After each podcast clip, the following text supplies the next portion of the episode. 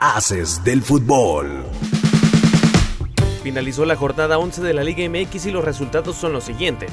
San Luis le pegó al Querétaro por marcador de 2 a 0. Puebla vence a Chivas en un sorpresivo partido. Atlas no pudo contra León y pierde 1 a 0. Cruz Azul venció a un dolido Pumas y se espera que Rafa Puente sea el siguiente técnico en quedarse sin trabajo si no da resultados pronto. Tigres no pudo contra América y los capitalinos suman de 3 puntos. Toluca vence a Mazatlán y lo hunde más en el fondo de la tabla. Santos logra una apretada victoria contra Cholos por marcador de 3 a 2. Pachuca pierde contra Monterrey y en el cierre de la jornada Juárez empata con contra Necaxa. Con esto, los Rayados se colocan en la parte alta de la tabla general con 28 unidades, seguido de Toluca, Tigres y Chivas con 21 puntos y con 20 el América.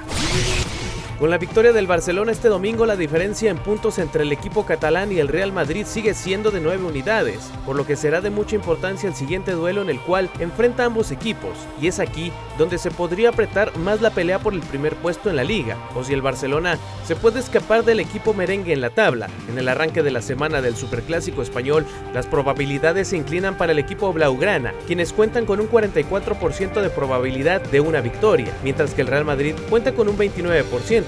Esto ya que el Barcelona solo ha recibido 8 goles en 25 partidos, mientras que el Real Madrid 19. Además de que en los últimos 5 duelos en la liga, los merengues suman 3 victorias y 2 empates, mientras que el Barcelona solo suma una derrota y 4 victorias.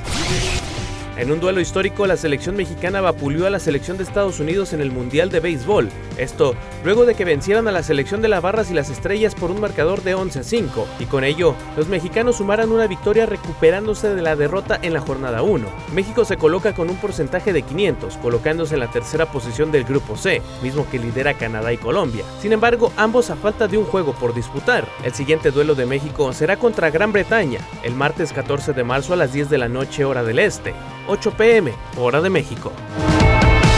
Mantente informado en nuestro sitio web www.afdeportes.com, la capital de los deportes. Haces del fútbol.